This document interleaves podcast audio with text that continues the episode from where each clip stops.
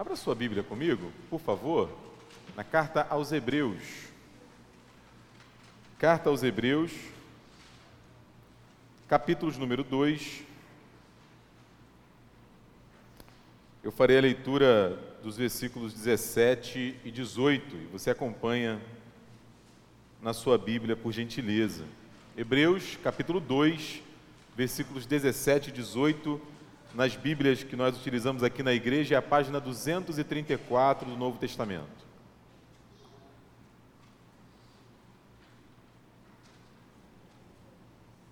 Hebreus 2, 17 e 18.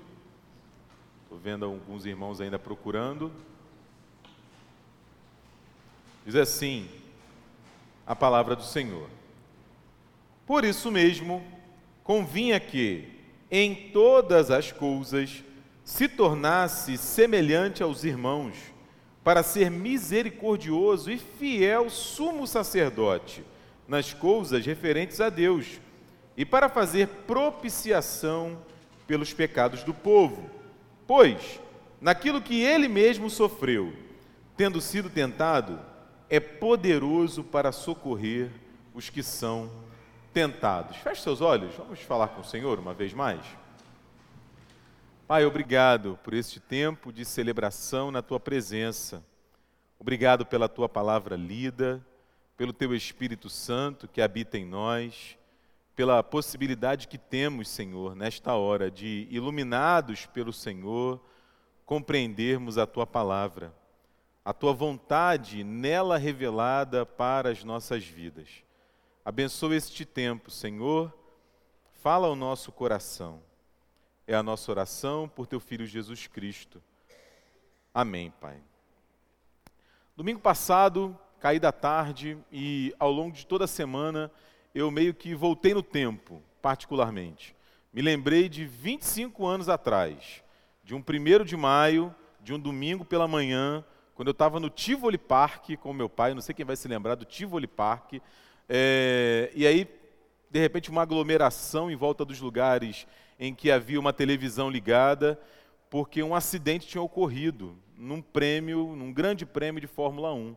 Era o Ayrton Senna, que tinha batido e logo depois veio se confirmar a, a morte dele, o falecimento dele. E a gente viu no domingo passado, à tarde, e ao longo da semana, várias manifestações de amor, de carinho, de saudade, de tristeza pela morte do Kobe Bryant, da sua filha e de mais sete pessoas naquele acidente terrível de helicóptero. Porque é, a gente tem isso enquanto seres humanos. Né? Eu nunca tinha encontrado Ayrton Senna. Mas quando eu recebi a notícia da morte dele, é como se eu tivesse perdido alguém próximo de mim. Eu assisti as corridas com meu tio, eu conversando com meu irmão, ele chorando por causa da morte do Kobe Bryant e outras pessoas, e não só quando gente famosa, é, que a gente admira, que a gente ouve, que a gente lê, que a gente escuta, que a gente acompanha parte, é, principalmente de forma trágica, como esses dois exemplos, mas a gente chora por causa da tragédia que a chuva traz, a gente chora por causa da queimada na Austrália, as pessoas choram por causa da destruição da Amazônia e por aí vai, porque nós somos humanos. Em geral, lamentavelmente há as exceções, mas em geral, a gente é, há, um laço de fraternidade entre nós, sobretudo, por exemplo, nas religiões. Independente do credo, é muito comum, são várias religiões que aqueles que adoram a mesma divindade se tratam como irmãos. Se tratam como irmãos. Né? A ideia é que há um laço que nos une de alguma maneira a coisa muda de figura quando a gente começa a falar em relação a Deus, em geral, pelo menos, ou aos deuses. Né? Os humanos estão aqui, os deuses estão aonde? Os deuses estão lá, estão no céu, estão no Olimpo, eles são diferentes, eles têm um poder que nós, seres humanos, não temos. Eles são capazes de fazer coisas que a gente só sonha. Deuses destroem planetas, constroem planetas. Toda é, mitologia que nós encontramos ao longo da história da humanidade coloca uma seríssima diferença entre o ser humano e a divindade. No judaísmo, inclusive, a gente encontra isso. Né? De vez em quando a gente vê Deus falando com o ser humano, mas quando o ser humano se encontra com Deus face a face, é apenas uma metáfora. Não é? O ser humano não suportaria um encontro frente a frente com o Deus que ele adora. Né? A ideia básica é que Deus e homens são diferentes. Aí chega o cristianismo. Aí chega o cristianismo. Aí chega a figura de Jesus Cristo que subverte esse padrão transforma esse padrão, muda esse padrão, porque, embora de certa maneira sensível essa diferença permaneça, há um elemento novo, um elemento de encontro. O próprio Deus encarna, se faz homem, se torna carne e osso, passa a habitar entre nós. De um modo que é impressionante, misterioso, a gente não consegue compreender até hoje como isso se dá. Jesus é Deus e Jesus é homem.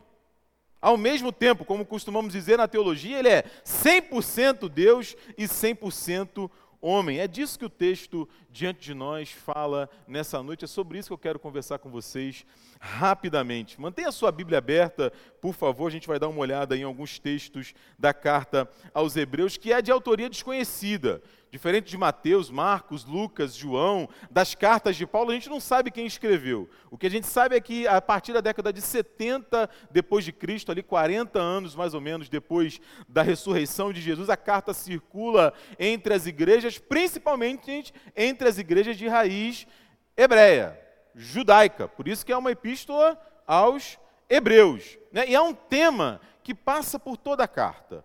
Desde o capítulo 1 até o último capítulo, o tema é o sacerdócio de Jesus Cristo.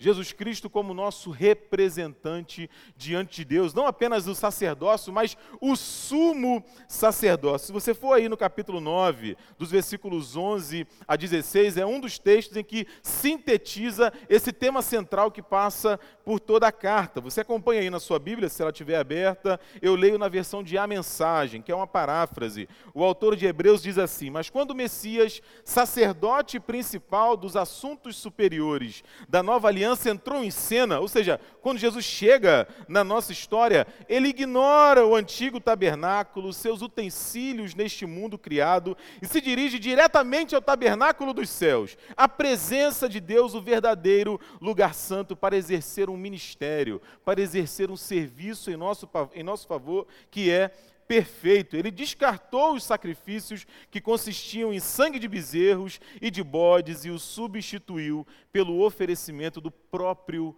sangue.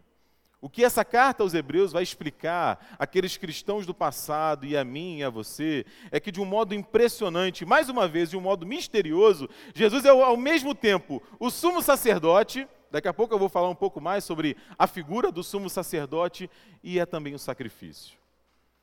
Ele é aquele que nos representa diante de Deus, que nos leva até Deus e é aquele que morre em nosso lugar. Nas palavras do João Batista, que a gente refletiu algumas semanas atrás, ele é o Cordeiro de Deus que tira o pecado do mundo. No capítulo 2, no texto que nós estamos aqui, no finalzinho do capítulo, os versículos 17 e 18, ele trata desse tema do sumo sacerdócio de Jesus, do sacrifício de Jesus, da morte dele em nosso lugar, falando de uma grande salvação. Veja o versículo 3, ele diz assim: Como escaparemos nós? Uma pergunta retórica, não há escapatória.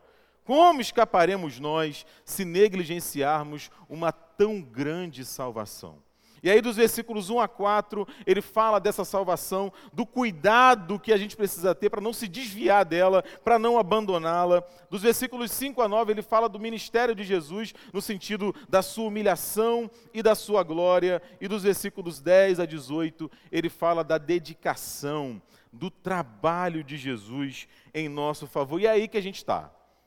É aí que a gente está. O que, que Jesus fez por mim? O que, que Jesus fez por você? Porque compreendido nesse trabalho, nesse serviço, nessa obra dele em nosso favor, está a sua encarnação.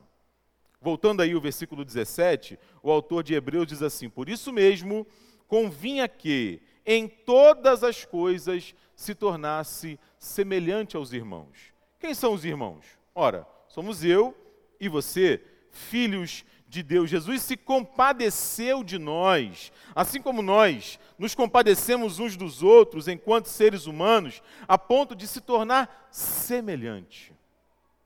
Semelhante a mim e semelhante a você. É impressionante pensar que hoje na Trindade, no Pai, no Filho, no Espírito Santo, há um ser humano. Há um ser humano, porque Jesus não deixou a sua humanidade. Diante disso, eu quero é, pensar um pouco sobre Jesus como Deus humano e as lições que isso traz para mim e para você. A primeira lição é a seguinte: é, Jesus de fato é diferente do ser humano. Muito óbvio, está aí no versículo 17 que a gente leu, mas de uma maneira impressionante, ele também é igual. Ele é diferente do ser humano, mas ele também é igual, porque ele é o próprio Deus encarnado. O próprio Deus encarnado. Ele é o totalmente outro, como costumava dizer o Calbart, um teólogo suíço, mas também ele é o Emanuel, como costuma dizer o João, o Mateus, ele é o Deus conosco que habita entre nós. Quando a gente lê a Bíblia, a gente vê que ele deliberadamente exerceu a vontade, o desejo, cumpriu o desígnio do Pai de estar perto de mim, perto de você. Ele é a palavra que esteve com o Pai desde o início da criação. Todas as coisas foram feitas através dele. Ele é aquele de quem os profetas, os salmistas, inclusive Davi, falavam. E aí, na plenitude dos tempos, diz Paulo, ele encarna. Ele se torna um de nós. E essa está longe de ser uma questão fácil, muito pelo contrário, desde muito cedo, já no princípio da igreja, a pessoa de Jesus, esse, essa, essa, esse fenômeno dele ser ao mesmo tempo Deus e ao mesmo tempo homem, é questionado, e muitas vezes a saída para resolver isso foi esvaziar a figura divina de Jesus. Foi diminuir a figura transcendente de Jesus, descartando a imagem que o Novo Testamento traz dele, que ele é Deus e ele é homem. No passado, a igreja discutiu o seguinte: né, é, é, Jesus é da mesma substância que Deus? Será que ele é da mesma natureza de Deus? E a igreja se dobrou sobre isso ali nos primeiros séculos e houve concílios que debateram esse tema. Hoje a gente vê é, o pessoal discutindo, por exemplo, será que Jesus teve mulher ou não? Foi casado ou não? Né? Dentro da própria igreja, ao longo da história, chega a se discutir se ele ressuscitou ou não. A gente chega a esse nível de absurdo, ignorando aquilo que o Evangelho diz. Aliás, é, a figura de Jesus é tão encantadora, né, é, chama tanta atenção que, mais uma vez, agora no Carnaval do Rio de Janeiro, Jesus é tema de uma das grandes escolas de samba que vão desfilar no Carnaval. O Credo dos Apóstolos que é uma declaração de fé muito antiga ali, consolidada pelos séculos 3 e 4, que não é exatamente da pena dos apóstolos, mas baseada naquilo que eles ensinaram nos evangelhos, nos ajuda a resolver isso. Porque ele começa falando que crê em Deus Pai, Todo-Poderoso, Criador do céu e da terra, e crê em Jesus Cristo, seu único Filho, nosso Senhor. E começa a elencar aquilo que é importante, que é fundamental na figura de Jesus. É Deus que é homem e é ao mesmo tempo divino. Diego, muito legal isso, não é? Impressionante esse negócio de Jesus ser Deus, não é? De Jesus ser ao mesmo tempo homem, ao mesmo tempo Deus, mas e com a minha vida? E o que, que isso tem a ver? Qual é o efeito disso para a minha vida hoje?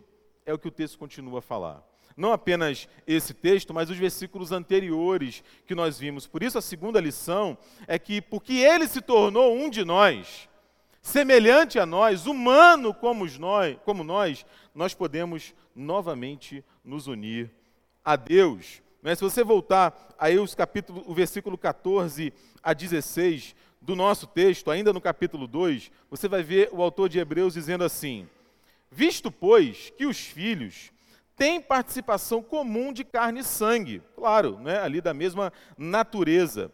Destes também ele igualmente participou, para que por sua morte destruísse aquele que tem o poder da morte, a saber, o diabo, e livrasse todos que, pelo pavor da morte, estavam sujeitos à escravidão por toda a vida.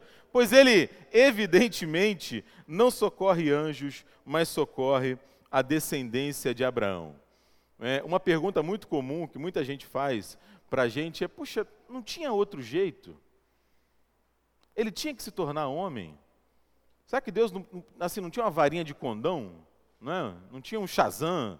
Não, é? não tinha um estalar de dedos, uma coisa assim para resolver o problema? Não, não tinha. Não tinha.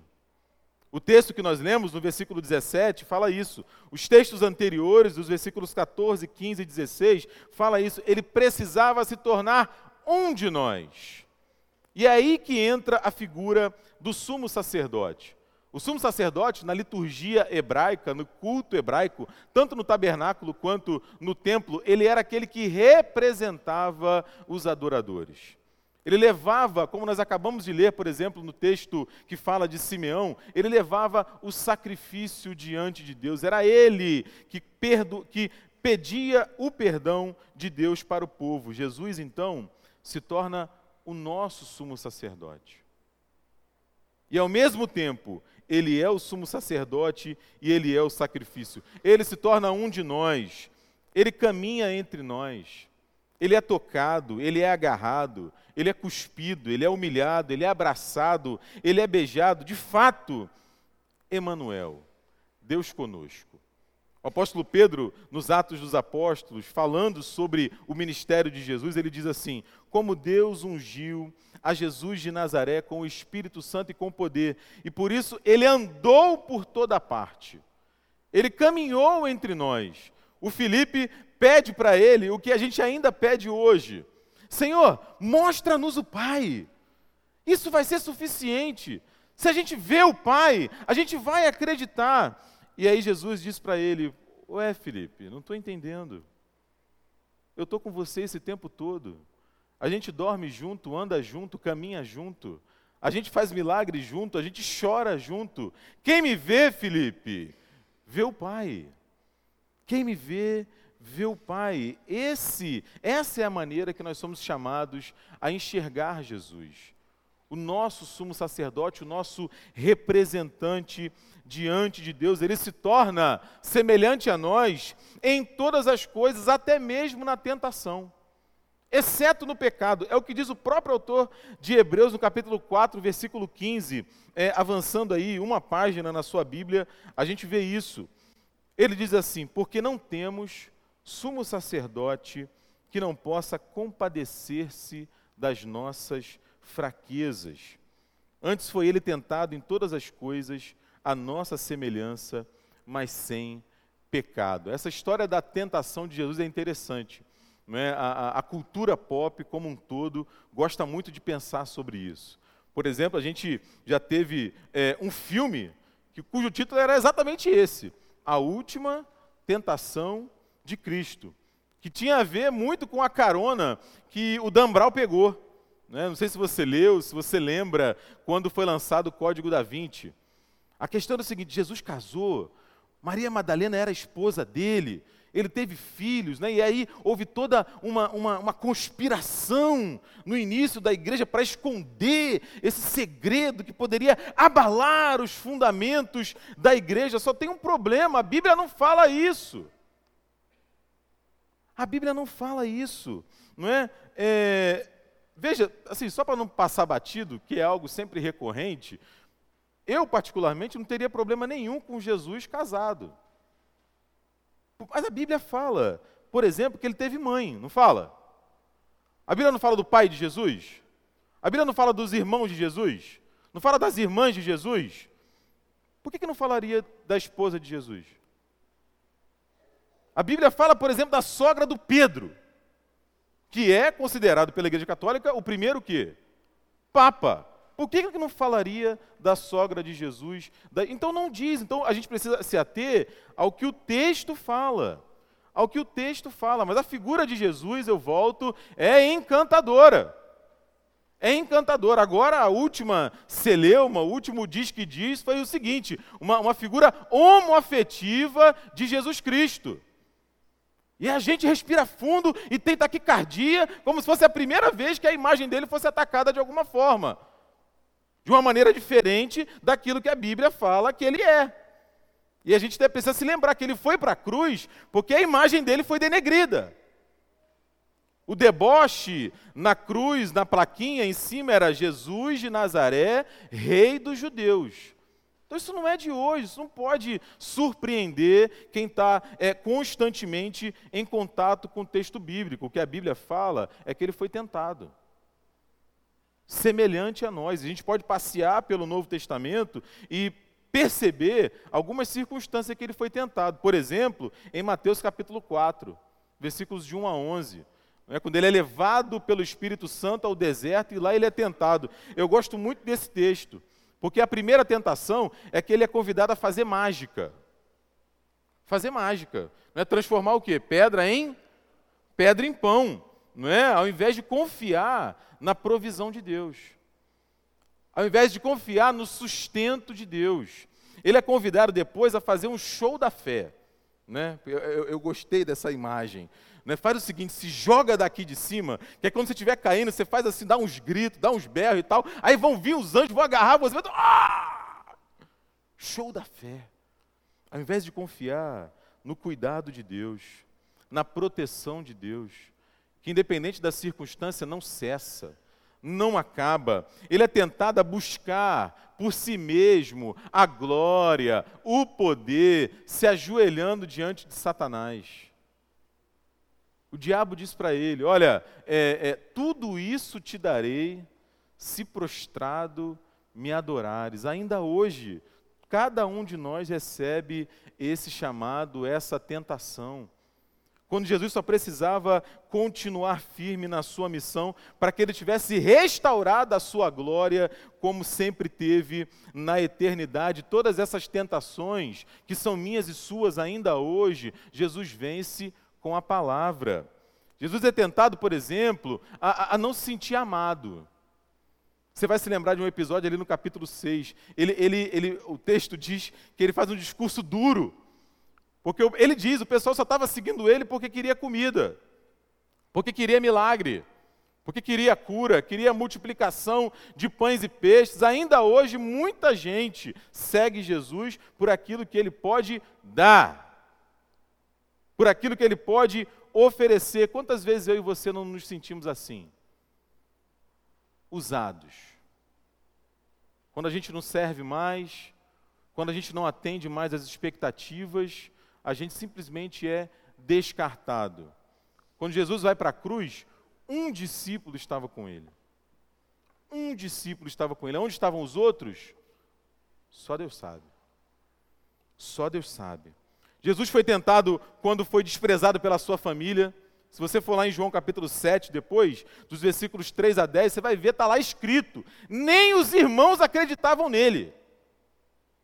que esse cara está pensando que é? Semana passada estava fazendo cadeira lá na carpintaria do papai, agora está querendo falar que é Deus encarnado, ele é maluco? Ele é doido? O texto diz isso. Ele é tentado diante do peso da missão que ele recebe. Sexta-feira a gente estava aqui no estudo bíblico e a gente comentou isso, a gente tem conversado sobre a carta aos Romanos. Jesus não bate no peito e fala, deixa comigo que eu resolvo essa parada. Ele não fala isso. Você vai se lembrar no Getsemane, qual é a oração que ele faz? Senhor, ó, piece of cake, não é isso aí, os poliglotas? Né? Molezinha, tranquilo, deixa comigo, matei no peito, dominei. É isso que ele fala? Não, ele fala, Senhor, se possível, passa de mim esse cálice. Vem cá, não tem outro jeito? Eu tenho que morrer mesmo? É, é, não dá para fazer outra coisa? No texto de Isaías, que a gente sempre repete, Isaías fala que ele foi desprezado e rejeitado, homem de dores, que sabe o que é padecer. Ele foi oprimido e humilhado, mas não abriu a boca como um cordeiro sacrificial, ele foi em direção ao matadouro. Por tudo isso, é que Hebreus capítulo 2, versículo 17 diz: Por isso mesmo convinha que ele em todas as coisas se tornasse semelhante aos irmãos, para ser misericordioso e fiel sumo sacerdote nas coisas referentes a Deus e para fazer propiciação pelos pecados do seu povo. Palavrinha difícil, né? Até de falar. Propiciação. Sabe o que significa isso, meu irmão, minha irmã? O Paulo e o João e, é, nos ajudam a entender o significado dessa palavra. Romanos capítulo 3, versículos 24 e 25, Paulo diz assim: Sendo justificados, ou seja, tornados justos por Deus de forma gratuita, pela sua graça, mediante a redenção que há em Cristo Jesus, a quem Deus propôs o seu sangue como propiciação. Propiciação. João, em 1 João capítulo 2, versículos 1 e 2 diz: Filhinhos meus, é, é João, mas não é você, meu filho. É João, mas não é você. Você é João por causa desse João, mas não é você. Né? É, vamos lá. Filhinhos meus, estas coisas vos escrevo para que não pequeis. Se todavia alguém pecar, temos um advogado junto ao Pai, Jesus Cristo, o justo. Ele é a propiciação pelos nossos pecados. Propiciação é uma oferta, é um presente. É pagar uma dívida no lugar de outra pessoa. É sofrer a punição no lugar daquele que realmente era culpado.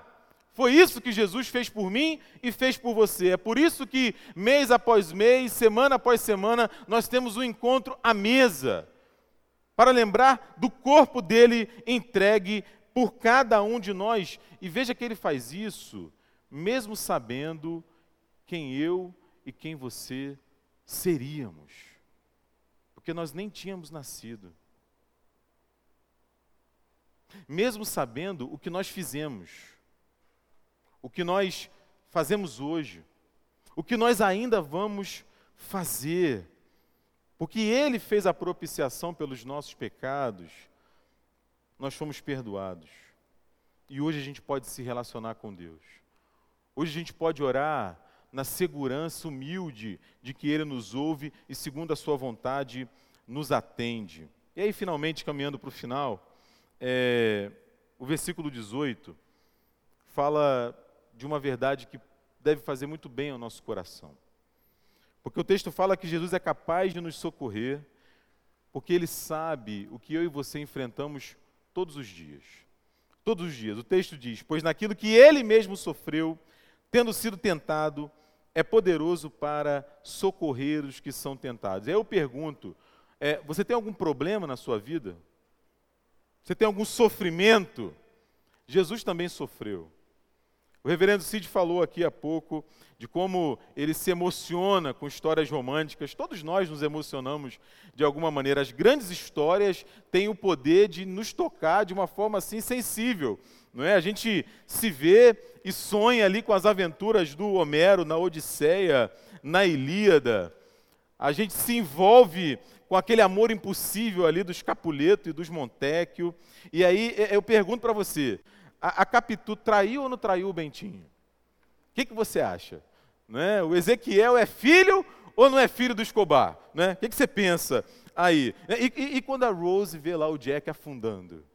Né? E quando a Rose vê o Jack afundando, quando o Thanos estala o dedo e mata os nossos heróis, quando a gente tem um problema assim quase insolúvel, a gente quer que o Aslan apareça. Né? Por favor, né? aparece aqui, resolve esse negócio para mim. Não é? E a história de Jesus, a gente se identifica com ela, porque ela é a história das histórias.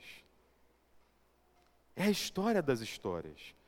É o próprio Deus que abandona a sua grandeza de uma forma que a gente não compreende, se esvazia, se faz semelhante a mim, semelhante a você. Não é? A gente se emociona com as dores da humanidade, de fato. Não é? Seja na morte repentina de um ídolo do esporte, seja nas tragédias de todo dia que, lamentavelmente, a gente vê. Isso acontece porque nós somos humanos. Nós somos humanos, criados à imagem e semelhança de Deus, e o próprio Deus se compadeceu de nós de tal maneira que se tornou semelhante a mim e semelhante a você. Por isso, a gente pode recorrer a alguém que conhece a nossa estrutura, que se fez homem, que habitou entre nós, que morreu, que ressuscitou, que mesmo sendo divino sofre como nós sofremos, mesmo sendo divino é tentado, foi tentado como nós somos tentados hoje, todos os dias, e porque ele venceu, eu e você também podemos vencer. Aliás, o Paulo diz que nós já somos o quê? Mais que vencedores por meio daquele que nos amou. Por isso eu encerro lembrando uma fala de Jesus, quando ele diz assim: Estas coisas vos tenho dito, tudo isso, para que vocês tenham paz em mim. No mundo, vocês terão aflições, mas tem de bom ânimo, porque eu venci o mundo. Que Deus te abençoe, viu?